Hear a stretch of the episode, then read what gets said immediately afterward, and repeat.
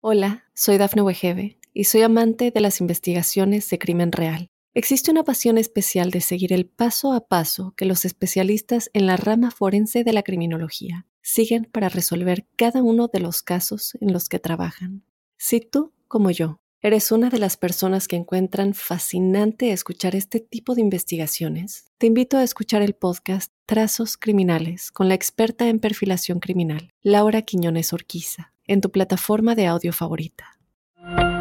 Óyenos audio. Drogas, dinero y mujeres. Conoce las historias de los jefes de cárteles más poderosos basados en hechos y testimonios reales. Mundo Narco recorre la vida de los grandes líderes de la mafia descubre las causas que los motivaron a volverse delincuentes, cometer sus crímenes, tejer una red de complicidades alrededor del mundo y amasar grandes fortunas gracias a la venta de drogas y otros delitos. ¿Estás listo para entrar al mundo narco? Prepárate para un viaje a las entrañas del crimen organizado. Mundo Narco.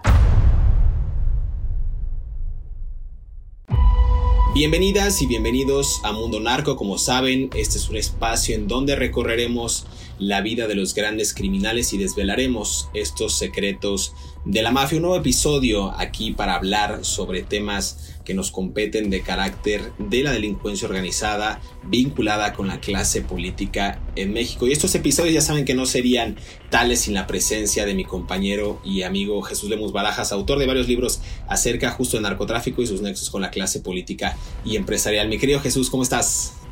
¿Qué tal, querido José Luis? Como siempre, un gusto y un placer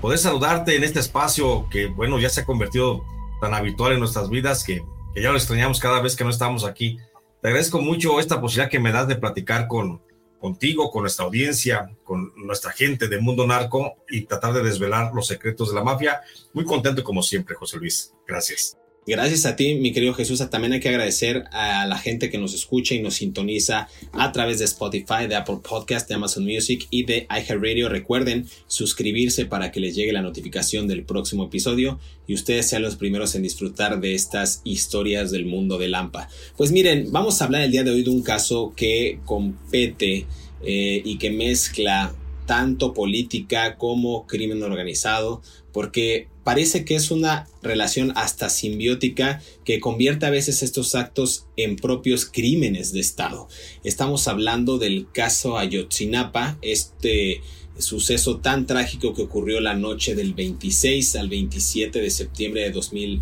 14 en la ciudad justo de Iguala de la Independencia, esto es en Guerrero, donde se cometieron ataques, una serie de ataques contra estudiantes de esa escuela normal, recordarás Jesús, la normal rural Raúl Isidro Burgos de Ayotzinapa, en, lo, en los que pues estos jóvenes integrantes de un equipo de fútbol llamado los Avispones, pues, pues acudían, ¿no? Eh, acudían a ayudar a los normalistas y todo comenzó cuando este mencionado grupo acudió a la ciudad de Iguala con la finalidad de tomar autobuses para participar en esta conmemoración del 2 de octubre. Recordarán, y para los que no nos escuchan y que no son de México, el 2 de octubre, pues eh, digamos que se hace una honra a la memoria de estos estudiantes en, en una revuelta que el Estado ocasionó haciendo una matanza en la Plaza de las Tres Culturas en Tlatelolco el 2 de octubre justamente de 1968. Este es un caso que realmente le dio la vuelta al mundo, mi querido Jesús, pero que también vio caer el gobierno del expresidente Enrique Peña Nieto tan solo a dos años de haber iniciado su gestión, un caso duro, una desaparición e inclusive podemos decir que hasta un crimen de Estado. Sin duda alguna, José Luis, yo creo que sí se trata de un crimen de Estado. Es un tema bastante estudiado, es un tema que no hay periodista que se precie de ser periodista de investigación que no haya tocado el tema de este, de los 43 estudiantes de Yotzinapa. Lo has tocado tú, lo he tocado yo, lo hemos tocado muchos periodistas que nos dedicamos al periodismo de investigación y creo que es justo hacer un, un breve análisis conforme nos dé esta posibilidad del espacio de qué fue lo que pasó realmente esa noche de que tú dices bien refieres del 26 y la madrugada del 27 de septiembre de 2014 y que hizo que sacudiera eh, la administración del presidente Enrique Peña Nieto y que incluso hace que se sacuda la administración del gobierno de Andrés Manuel López Obrador. Vamos a platicar de ese tema, mi querido José Luis, pero no quiero comenzar sin antes establecer un, un principio básico, nada más para que no se nos olvide, quiero dejar un dato y lo voy a dejar el dato así como aislado para darle continuidad en lo que sigue o en el próximo capítulo. Aquí resulta y resalta mucho el nombre de el general Salvador Cienfuegos Cepeda. El general Salvador Cienfuegos Cepeda era secretario de la Defensa Nacional en el gobierno justamente de Enrique Peña Nieto. Lo hemos mencionado muchísimo. Y recordemos que Cienfuegos Cepeda estuvo procesado en Estados Unidos acusado de delincuencia organizada, bueno, de ser parte de una empresa criminal que trasegaba drogas hacia Estados Unidos. Y hay que recordar que la DEA de Estados Unidos asoció al general Salvador Cienfuegos Cepeda eh, con un grupo delictivo en México, el grupo de Francisco Patrón Sánchez, al que en Estados Unidos le llaman el cártel del H2, pero que en México bien lo podríamos conocer como el cártel de los Damaso. Nada más quiero dejar establecido que la investigación que inició la DEA, y tú vas a decir por qué, ahorita te voy a explicar por qué, la investigación que estableció la DEA contra el general Salvador Cienfuegos Cepeda, pues surge a partir del rastreo de heroína que estaban haciendo, de un distribuidor de heroína que estaban haciendo y que estaba en la ciudad de Las Vegas. En Las Vegas, Nevada, los agentes de la DEA ubicaron a un vendedor de heroína muy importante que estaba haciendo negocios con cárteles locales allá de Estados Unidos y que tenía vendedores de, un cártel muy importante en México. Y la continuación de ese seguidor es lo que va a llevar y es lo que va a conectar después al caso de los 43 estudiantes de Yotzinapa. Nada más quiero dejar sobre la mesa que el general Salvador Cienfuegos fue ligado, fue ligado de, aún desde antes de que ocurriera el suceso del 2014 de la desaparición de los 43 normalistas, el general Salvador Cienfuegos fue ligado a Francisco Patrón Sánchez a través de un vendedor de heroína de Las Vegas. Y esto va a ser muy importante porque vamos hacia adelante. Hay que recordar entonces que el caso de los 43 estudiantes de Yotzinapa que desaparecieron de manera misteriosa, porque todavía a casi 10 años de ocurrido ese suceso, el próximo año ya se celebra el décimo aniversario de ese suceso, no se sabe todavía qué pasó con los estudiantes, no se sabe cómo desaparecieron, no se sabe quién los mató, no se sabe cómo los desaparecieron, dónde están. Lo que sí se tiene la certeza, porque así lo han dicho las investigaciones de la Fiscalía General de la República, es que los 43 eh, muchachos, los 43 estudiantes de Ayotzinapa, no se encuentran con vida ya. Eso se tiene la certeza. Pero no se tiene la certeza ni siquiera dónde están sus restos óseos o lo, o lo que haya quedado prácticamente de ellos y se encuentran justamente en la calidad de desaparecidos. Bueno, partiendo de ese principio, hay que recordar qué estaba pasando en, Ayotzinapa antes de que se dieran esos sucesos. Pues qué, pues estaba pasando que Ayotzinapa, eh, en la zona de Iguala Guerrero, pues en el estado de Guerrero estaba controlado justamente por el cártel de los Beltrán Leiva. Y el cártel de los Beltrán Leiva, junto con el cártel de la familia michoacana, se estaban disputando en ese momento, igual que ocurre hasta el día de hoy, el trasiego de heroína que se cultiva a través de la goma de opio, a través de los cultivos de amapola que se dan allá en la zona de la montaña de Guerrero. Y esa es la disputa eterna entre, los, entre el cártel de la familia michoacana y el cártel de los Beltrán Leiva. Partiendo de ese principio, hay que recordar que los Beltrán Leiva, antes sin tocar todavía a los, estudiantes, que los, que los Beltrán Leiva estaban asociados en aquel tiempo pues con, diversos cárteles locales. Uno de esos cárteles locales era el que se le conocía como los rojos.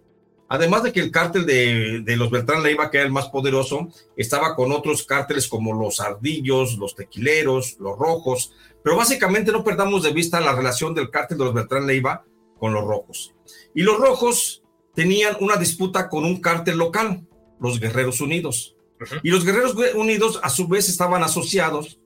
con la familia michoacana. Entonces aquí ya tenemos una guerra de bandos. Por un lado estaban la familia michoacana y los Guerreros Unidos disputándose el control del trasiego de heroína y de los cultivos de amapola contra el cártel de los Beltrán Leiva y los rojos. Eso no lo podemos perder de vista, porque esa va a ser fundamental para, para sostener la tesis de que los muchachos fueron confundidos, secuestrados, capturados, secuestrados, asesinados y desaparecidos por órdenes militares.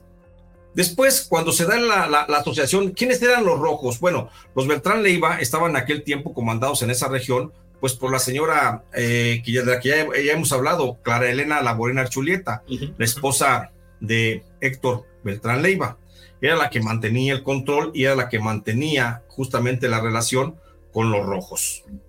La familia michoacana, bueno, que en aquel tiempo todavía estaba al, al mando de Jesús Méndez Vargas, el Chango, estaba controlada, estaba relacionado con, la, con el grupo de los Guerreros Unidos. Y los Guerreros Unidos, el líder de ellos en esa región era Sidronio Casarrubias Salgado. Mientras que a los rojos, los socios de los Beltrán Leiva, se encontraban entre ellos comandados por Omar Cuenca Marino, por Santiago Mazari Hernández y por Antonio Reina Castillo. Ellos eran los líderes. No hay que perder de vista estos nombres. Porque luego vendrán que los rojos, en el afán de combatir a los Guerreros Unidos, se asociaron con un cártel local conocido como los Pelones. El líder de los Pelones, el líder actual, bueno, el que, el que era a la fecha de la desaparición, era Gildardo López Astudillo, el famoso Gil.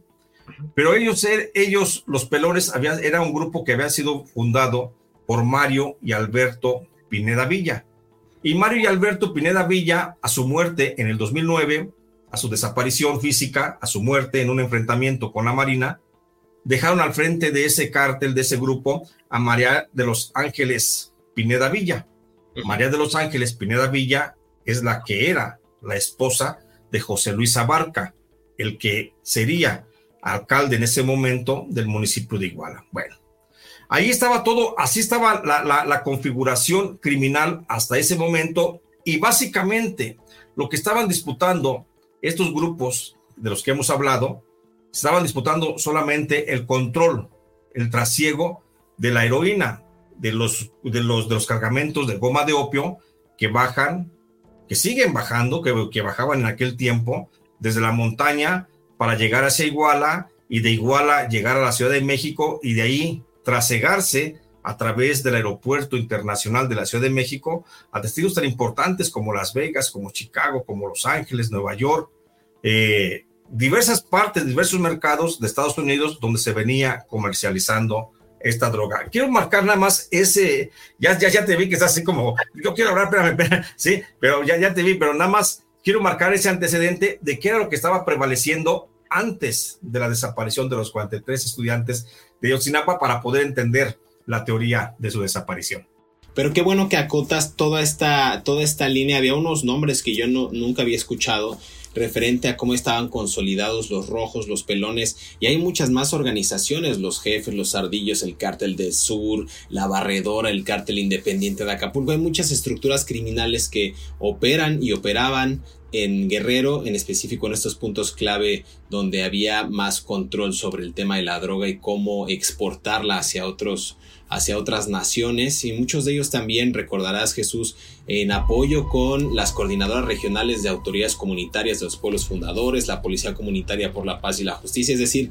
tenían también en una especie de autodefensas eh, inclusive una complicidad con las policías municipales, como bien lo mencionas en el caso de Iguala Guerrero, pues estos personajes pues eran bastante nutridos en cuanto a su estructura criminal, operativa y financiera. Pero vamos a hacer una pausa aquí en Mundo Narco para seguir conversando acerca del caso Ayotzinapa y le vamos a explicar por qué estamos tocando este tema y quizás en el siguiente episodio también se lleve una gran sorpresa. Pero ya lo adelantó Jesús Lemus. Vamos a hacer una pausa y regresamos.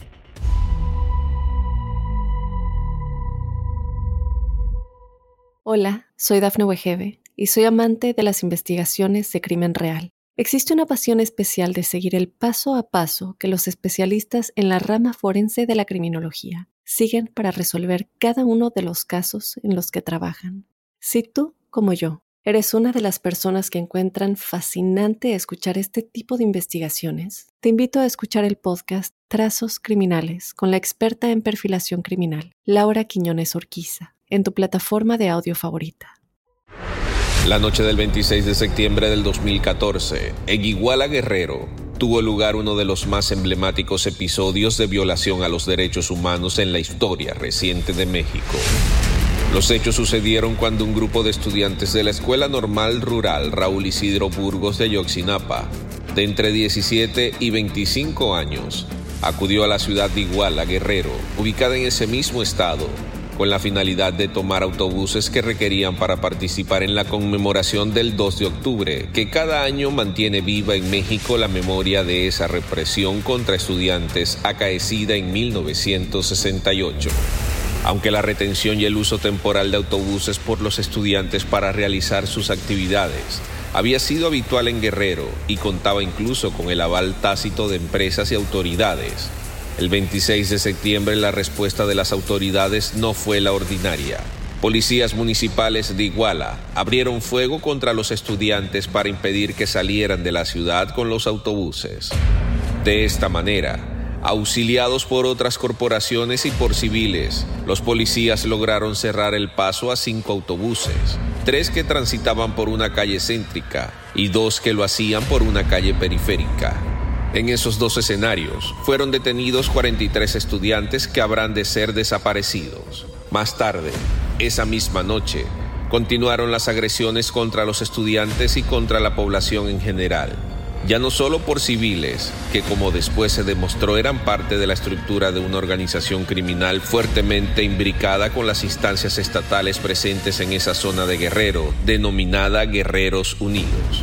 El saldo de la cruenta noche de Iguala fue brutal. 43 jóvenes estudiantes que siguen desaparecidos, 6 personas ejecutadas, entre ellas 3 normalistas, incluyendo el caso de un joven cuyo cuerpo apareció al día siguiente en un paraje inhabitado con claras muestras de tortura.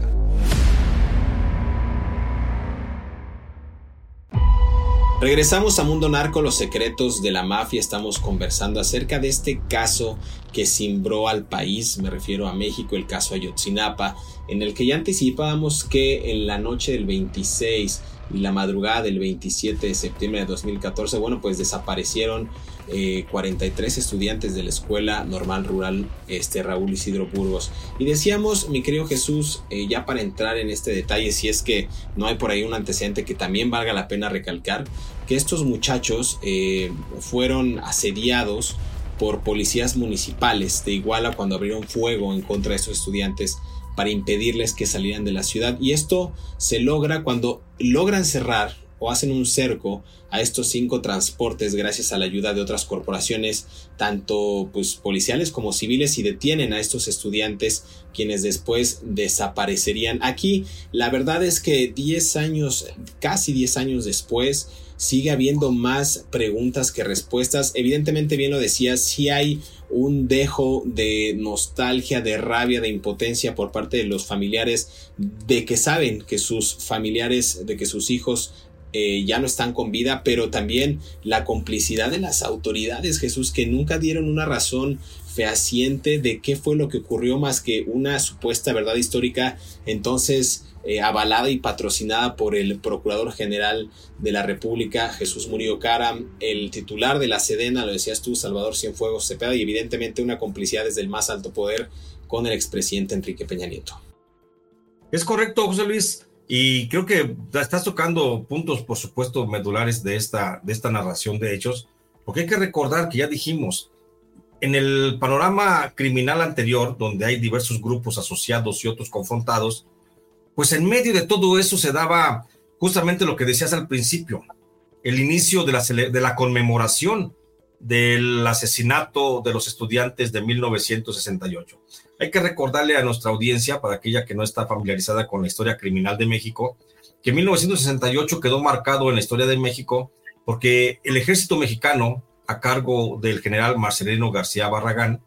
pues eh,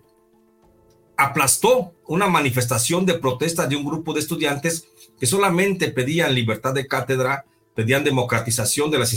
instituciones educativas en México y querían una mayor participación en la vida política y pública del país. El general Marcelino García Barragán, secretario de la Defensa en el gobierno del general, de, perdón, de Gustavo Díaz Ordaz, aplastó, aplastó esa, esa, esa, esa manifestación de estudiantes, la aplastó a sangre y fuego y en aquel tiempo hubo 70 personas, hubo entre 70 de personas desaparecidas y hubo 32 personas asesinadas. Y, ese, y esa, esa manifestación se ha convertido en un, en un ícono de la protesta en México. Por eso los estudiantes de Ayotzinapa cada año recurrían a la Ciudad de México para conmemorar el 2 de octubre, bajo la premisa de que ni perdón ni olvido por la desaparición y el asesinato de estudiantes a manos del ejército. Y en esa ocasión del 2014, pues no, no fue la excepción. La noche del 26, un grupo de estudiantes de Yotzinapa salieron de la normal superior, perdón, de la escuela normal rural de, de Yotzinapa, la escuela normal Raúl Isidro Burgos, salieron, llegaron a Iguala para tomar camiones para viajar a la Ciudad de México y participar en la conmemoración de la protesta estudiantil de 1968. ¿Cuál fue la, aquí el infortunio o cuál fue la desgracia que los muchachos simplemente tomaron cinco camiones, secuestraron, porque en México se estila que los estudiantes lleguen, secuestren camiones y con ellos se los lleven y viajen con destino a donde tengan que acudir a sus manifestaciones políticas. No, los, no se justifica, por supuesto, pero esa es la tradición que el propio Estado mexicano ha permitido durante décadas. Los estudiantes de Ochinapa llegaron a, a, Iguala, tomaron cinco camiones de la central de autobuses, pero dos de esos camiones que fueron secuestrados, pues iban cargados, tenían cargamentos ocultos que donde se transportaba heroína. Y era una heroína propiedad del cártel de los Beltrán Leiva, propiedad entonces que debería ser custodiada por los rojos y los pelones. Y los pelones, que en aquel momento estaban a cargo también de la señora María de los Ángeles Pineda Villa, fue la que dijo a su esposo, Pineda Villa tenía a su esposo, que era el alcalde de Iguala y le dice, oye, me están tomando dos camiones que llevan un cargamento, llevan dos cargamentos de heroína que van hacia Estados Unidos y lo están tomando un grupo de estudiantes que posiblemente estén relacionados. Bueno, ellos no dijeron posiblemente, que están relacionados con el cártel de los Guerreros Unidos. Y por eso el alcalde de, de Iguala ordena a su policía municipal, en la que estaban incluidos elementos delictivos del grupo de los pelones y de los rojos, ordena que vayan a la captura de esos camiones que llevaban los estudiantes, pensando que los estudiantes no eran tales, sino que eran infiltrados de los eh, guerreros unidos. Y por eso los rojos y los pelones salen y entonces se lanza un llamado de auxilio o pidiendo apoyo para que las agrupaciones que estaban coludidas con el alcalde de Iguala, José Luis Abarca, y la esposa de José Luis Abarca, la, encargada del grupo de los pelones, María de los Ángeles Villa, pues acudieran en apoyo de estas agrupaciones criminales. Y por eso vemos que después de que se lance el auxilio, elementos de la Policía Federal Preventiva, a cargo de Omar García Harfuch, y por instrucciones eh, directas de, de una señora que se llama Frida Martínez Zamora, de la Policía Federal Preventiva, despliegan a la Policía Federal para que detengan a los estudiantes. También el general Salvador Cienfuegos despliega elementos del ejército mexicano para que detengan a los estudiantes que se habían robado los dos camiones, al menos los dos camiones cargados con heroína. ¿Y por qué? ¿Por qué intervino el general Salvador Cienfuegos Cepeda? Por una sencilla razón. El cargamento era de los Beltrán Leiva. El cargamento era justamente de Francisco Patrón Sánchez, que servía y trabajaba para los Beltrán Leiva y Francisco Patrón Sánchez era socio desde hacía años anteriores al general Salvador Cienfuegos Cepeda. Por eso Salvador Cienfuegos Cepeda activó toda la estructura de operativa del ejército mexicano en Iguala y mandó por la detención de los muchachos, de los 43 estudiantes. Lo que pasó después de que se da la movilización, ejército, marina, policía federal preventiva, policía municipal, policía judicial del estado de Guerrero, todos persiguiendo a los muchachos para que no se llevaran la heroína, lo que pasó después es lo que justamente no se sabe y no se conoce. Y es lo que el, gobierno mexicano, el Estado mexicano, tanto en la administración de Enrique Peña Nieto y de eh, Andrés Manuel López Obrador, no han querido darnos a conocer a los mexicanos. Se dice en una hipótesis de, una supuesta eh, concentración de los estudiantes que fueron detenidos, los 43, que iban a bordo de, dos camiones que iban cargados, que los muchachos fueron llevados al basurero de Cocula y que en el basurero de Cocula fueron asesinados, fueron calcinados y sus cenizas esparcidas al río San Juan que pasa por el lugar. en el basurero de Cocula. Esa es la versión oficial que dio el gobierno de Enrique Peña Nieto. La versión oficial que dio el gobierno de, Andrés Manuel López es que los muchachos fueron detenidos por un grupo de delincuentes en una serie de sucesos de confusión, como lo estamos estableciendo, y que fueron detenidos por elementos de la Policía Municipal de Iguala, coludidos con el crimen organizado, y que fueron llevados a algún lugar donde fueron asesinados. Todavía no se sabe a dónde fueron asesinados y dónde fueron llevados. Lo que pasa es que sí se sabe que la instrucción vino del general Salvador Cienfuegos Cepeda para que los militares que estaban a cargo en el regimiento, en la zona militar ahí de Iguala, se hicieran cargo de los detenidos una vez que estos fueron entregados por la Policía Federal Preventiva de Omar García Carpuch, por la Policía Municipal de José Luis Abarca y por la Policía Estatal de este señor de, se apellida Astudillo, el gobernador Astudillo. Entonces, una vez que los muchachos fueron entregados en la zona militar, dentro de la zona militar,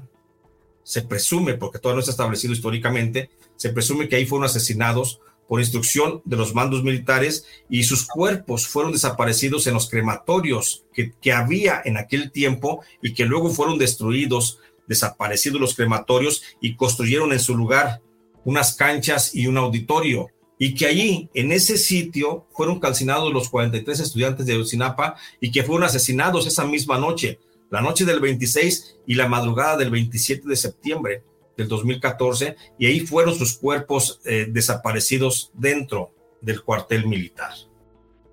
Pues justo se habla, hay una versión eh, que contribuye también a esta, a esta narración que estás dando, mi querido Jesús, que, que fueron justo militares del 27 Batallón de Infantería, los que operaron por órdenes supuestamente de un capo. Se habla de un capo, pero a ver, ¿quién pudo haber sido el capo? ¿José Luis Abarca? ¿Salvador Cienfuegos? ¿Enrique Peña Nieto? No, o sea, el capo tuvo que haber sido Francisco Patrón, Sánchez. Sánchez, sí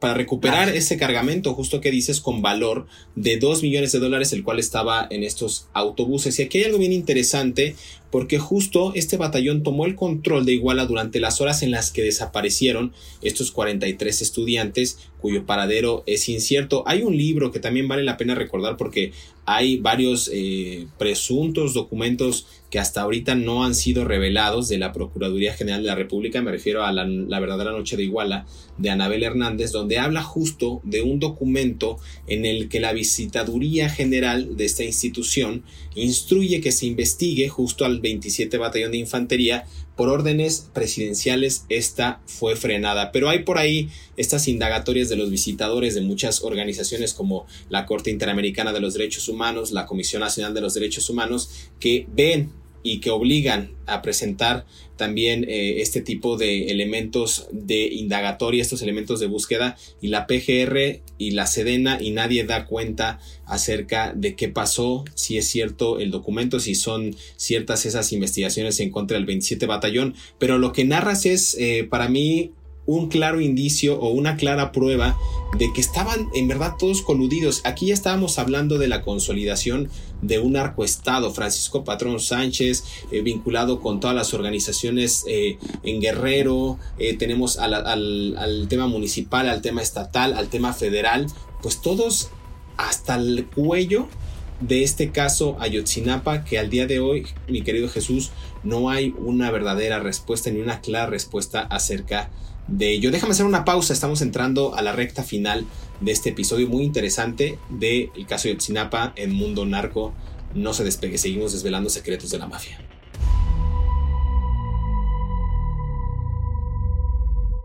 Hola, soy Dafne Wegebe y soy amante de las investigaciones de crimen real. Existe una pasión especial de seguir el paso a paso que los especialistas en la rama forense de la criminología siguen para resolver cada uno de los casos en los que trabajan. Si tú, como yo, eres una de las personas que encuentran fascinante escuchar este tipo de investigaciones, te invito a escuchar el podcast Trazos Criminales con la experta en perfilación criminal, Laura Quiñones Orquiza, en tu plataforma de audio favorita.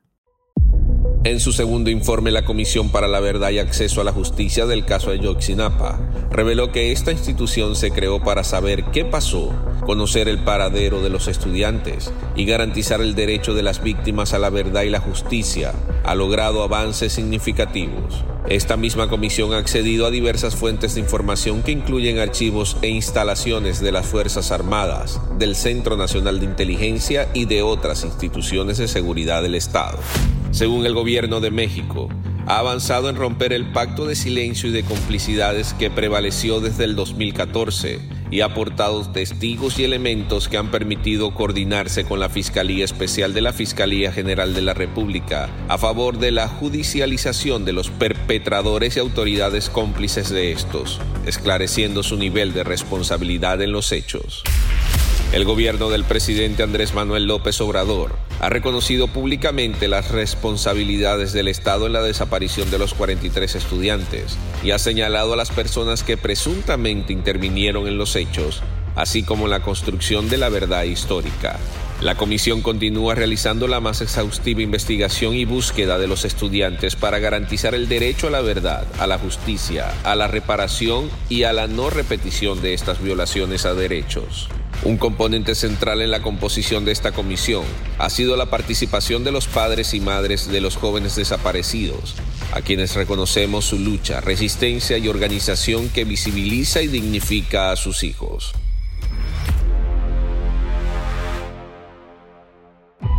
Regresamos a Mundo Narco, los secretos de la mafia, hablando del caso Ayotzinapa. A mí me gustaría destacar, mi querido Jesús, que justo en, nada más para darle un contexto a la gente que nos escucha, esta balacera inicial, eh, pues puso como en, estos flancos eh, a los estudiantes normalistas, eh, tratando de, uno, secuestrar, vamos a decirlo así, de vandalizar estos camiones eh, por ahí se habla de que hubo llamadas también cuando estaban en pleno ataque para que llegaran más elementos a apoyarlos, es decir, más compañeros estudiantes, mientras que por el otro lado teníamos a las instituciones federales como la Sedena actuando con este 27 batallón para recuperar los mismos porque tenían cargamentos de heroína. Por el lado local teníamos a la esposa del entonces alcalde de Iguala, José Luis Abarca, tratando de gestionar esto para que sus intereses con eh, las organizaciones como los Rojos, los Beltrán Leiva no se vieran afectadas. Parece, en verdad, eh, lo digo con todo respeto, pero parece un thriller que no termina de cuajar porque hay muchos involucrados, hubo muchas manos, eh, hubo 43 estudiantes que al día de hoy no se sabe bien a bien cómo fue. Estamos hablando de hipótesis y de teorías, pero me parece que aquí hay una constante y es eh, la intromisión y la participación activa del gobierno y hablamos en específico de una persona, Jesús. Hablamos de este personaje, Salvador Cienfuegos Cepeda, quien ya lo habían catalogado como narcotraficante en Estados Unidos y después, en una especie de rescatando al soldado Cienfuegos, lo regresan a México para deslindarlo de esta y otras responsabilidades en el mundo del AMPA. ¿Cómo lo ves? Sí, hay, que recordar, exactamente, José Luis, hay que recordar que el general Salvador Cienfuegos Cepeda, cuando llega a ser el, el, titular de la Secretaría de la Defensa Nacional, se distingue no precisamente por su visión de llevar a cabo un plan o una proyección o prospección de participación del ejército mexicano sirviendo a la sociedad. Se distingue básicamente porque el general Salvador Cienfuegos Cepeda ya venía manteniendo una serie de relaciones desde la desde que él era oficial mayor en el gobierno, oficial mayor de la Secretaría de la Defensa Nacional en el gobierno de Felipe Calderón, ya tenía desde ahí, desde esa posición, una relación muy cercana con el hombre siniestro de Felipe Calderón, con el hombre Genaro García Luna, que era básicamente el hombre número uno de la administración panista de Felipe Calderón, que mantenía no nada más el control del crimen organizado en el país, sino mantenía la franquicia de prestar servicios de protección a todos los cárteles de las drogas que pudieran comprarle sus servicios. Por eso lo hicieron inmensamente rico, por eso se hizo millonario, por todo el, el cobro del poder que puso del Estado mexicano al servicio de los cárteles de las drogas. Entonces, básicamente, la relación de el general Cienfuegos con Genaro García Luna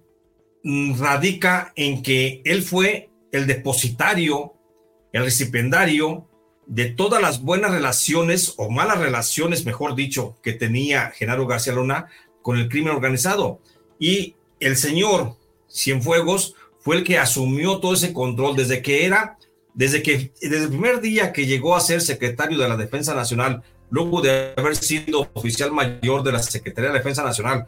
y que recibe las relaciones y que se las entrega el general, perdón, el policía Genaro García Luna a manera de de testamento que le está entregando,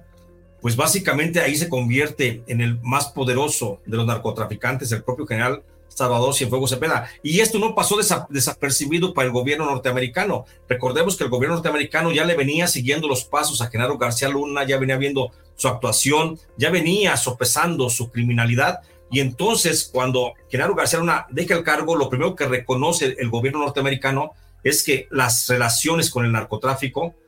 las estaba entregando al general Salvador Cienfuegos Cepeda. Y Salvador Cienfuegos Cepeda se engolosinó,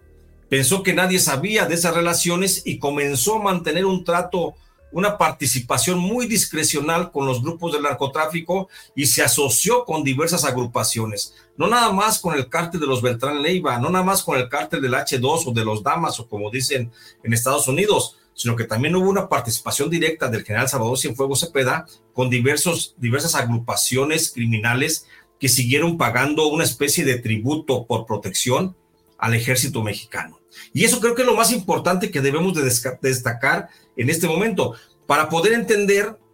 cómo el suceso de los 43 estudiantes de Ocinapa, los desaparecidos, no podría darse nomás porque sí, y que a fuerza a la fuerza el desarrollo de esos sucesos históricos que ocurrieron en el 2014 tuvieron que haber tenido la participación directa de la Secretaría de la Defensa Nacional. No se entiende la desaparición de los 43 estudiantes de Yotzinapa sin la participación directa del general Salvador Cienfuegos Cepeda, por el solo hecho de que era el depositario de las relaciones de narcotráfico que tenía el Estado mexicano desde el gobierno de Genaro García Luna y de Felipe Calderón. Nada más por esa razón creo que vale la pena eh, hurgar en la historia del general Cienfuegos, porque tú dices, y lo dices muy bien, en Estados Unidos fue detenido, pero luego se lleva a cabo la operación rescatando al, soldado Cienfuegos. Y esa operación la lleva a cabo, le toca mancharse las manos de sangre al gobierno del presidente eh, Andrés Manuel López Obrador. A mí me parece también algo interesante que la gente conozca que después de que ocurrió este suceso de la desaparición de los 43 estudiantes, hubo reuniones posteriores el 7 y 8 de octubre tanto en Los Pinos, lo que era la residencia oficial, en el 27 Batallón de Infantería de Iguala y también en las oficinas de la entonces Procuraduría General de la República. Y nada más para que se den una idea y para que quede en el archivo histórico de este podcast, los personajes que estuvieron reunidos en aquellas ocasiones fueron el presidente de México, eh, Enrique Peña Nieto, el secretario de Gobernación, Miguel Ángel Osorio Chong, el secretario de la Defensa, este personajazo Salvador Cienfuegos Cepeda, el secretario de Marina, Vidal Francisco Soberón, por supuesto el procurador, el procurador general de México, Jesús Murillo Caram, quien le denominó y le bautizó como verdad histórica estos hechos eh, proporcionados como una versión de Estado eh, esta supuesta desaparición en el basurero de Cocula, eh, y el jefe de la oficina de la presidencia, Aurelio Nuño Mayer, y también el director del entonces eh, CISEN, Eugenio Imas Gispert. Entonces, Hubo varias personas ahí, inclusive el mismo Tomás Cerón de Lucio, que era el jefe de la investigación, de la Agencia de Investigación Criminal, y también el que hoy contiende por eh, quedar como el candidato para la Ciudad de México, la jefatura de gobierno, Omar García Harfush, entonces comisionario de la Gendarmería Nacional. Entonces, estamos hablando de que son personajes que de manera directa o indirecta, Jesús, también han estado involucrados en temas de narcotráfico, en temas de enriquecimiento ilícito o de algún tipo de comisión para cometer actos eh, propios del crimen organizado. Entonces, yo lo veo bastante fuerte, ha sido un episodio en el que también yo creo que como figura habría que hurgar por la vida y la historia de Salvador Cienfuegos Cepeda porque es sin duda el que en todos los panoramas, al igual que en el caso Genaro García Luna, que lo hemos explotado hasta el hastío, eh, Salvador Cienfuegos también tiene varios eh, cauces y varios, varias vertientes en las cuales se cruza con crimen organizado, se cruza con malversación de fondos, se cruza con eventos eh, catastróficos que han ocurrido en México y que no han tenido una respuesta clara. Yo creo que valdría la pena hacer un episodio de este sujeto. Sin duda alguna, creo que no podemos estar completos ahora que estamos tratando de desvelar los secretos de la mafia. No podemos estar completos sin hablar del general Salvador Cienfuegos Cepeda y yo te lo propongo, mi querido José Luis, que sea el siguiente capítulo que hablemos de este personaje para tratar de establecer sus nexos y sus conexiones con el crimen organizado para, sobre todo, con la sola intención de que la gente, nuestra audiencia que está aquí en Mundo Narco, pues se pueda dar una idea de quién es este personaje a final de cuentas. Totalmente de acuerdo. Eh, no sé si quieras agregar algún comentario final respecto al, saldo de la cruel noche de Iguala con estos 43 jóvenes estudiantes que pues, permanecen en calidad de desaparecidos, seis personas ejecutadas, entre ellas tres normalistas, también por ahí el caso de un joven cuyo cuerpo apareció al día siguiente en un paraje inhabitado, esto decían que era con claras muestras de tortura y al menos 40 personas lesionadas en este, en este altercado. En total fueron 180 personas eh, víctimas directas de violaciones de derechos humanos, Jesús, eh, y alrededor de 700 personas que también resultaron víctimas indirectas considerando a los familiares de estos agraviados. Entonces un caso relevante, un caso que esperemos tenga una respuesta más clara y que el próximo gobierno o los próximos gobiernos también sean capaces de desempolvar ese archivo y en verdad dar una clara eh, cátedra de justicia y sobre todo de resarcimiento del daño a estas familias de las víctimas Jesús. Y también, José Luis, agregar que la responsabilidad, bueno, si bien es cierto que es el Estado mexicano el que tiene que hacer esa eh, esa recomposición de hechos para que no se vuelvan a repetir justamente los hechos, pues debe de también, debemos también tomar en cuenta que tenemos una Comisión Nacional de los Derechos Humanos, pues que no ha querido intervenir en forma muy clara y muy precisa. Estamos hablando de víctimas directas de violación de derechos humanos y que la Comisión Nacional de Derechos Humanos pues es un elefante blanco y si no sirve, pues que desaparezca a final de cuentas porque el actual titular de esa dependencia, Rosario Piedra Ibarra, pues no da simplemente muestras la señora de que tenga la más mínima noción de lo que es el respeto a los derechos humanos o lo que es trabajar por el respeto a los derechos humanos. Totalmente de acuerdo eh, contigo, mi querido Jesús. Eh, pues gracias por sintonizar nuevamente un episodio de Mundo Narco. Recuerden que estamos en Spotify, en Apple Podcast, en Amazon Music y en Radio. Suscríbanse, síganos en todas nuestras redes sociales a través de Facebook, de X, que antes era Twitter, de Instagram y también de TikTok. Visite nuestros canales de YouTube porque estamos subiendo de forma periódica contenido acerca de narcotráfico y también acerca de análisis político. Muchas gracias Jesús, te mando un abrazo. Nos vemos en el siguiente episodio de Mundo Narco. Gracias, tío José Luis, un abrazo, hasta luego.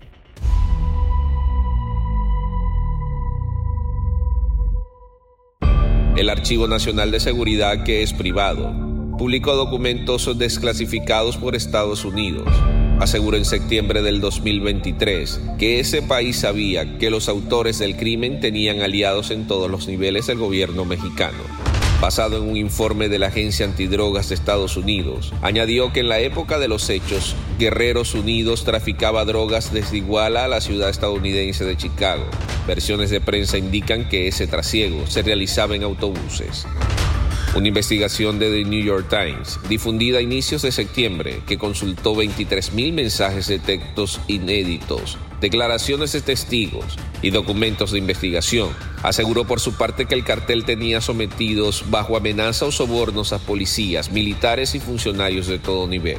Y añadió que los sicarios habrían confundido la caravana de autobuses con una incursión enemiga, por lo que ordenaron detener y eliminar a los estudiantes. En algún momento, López Obrador prometió revelar todas las comunicaciones entregadas por Washington. Si te gustó este episodio, active el botón de seguir en la plataforma que nos estés escuchando, ya sea en Spotify, Amazon Music, Apple Podcast o iHeartRadio. Mundo Narco es un producto original de Mundo Now, todos los derechos reservados.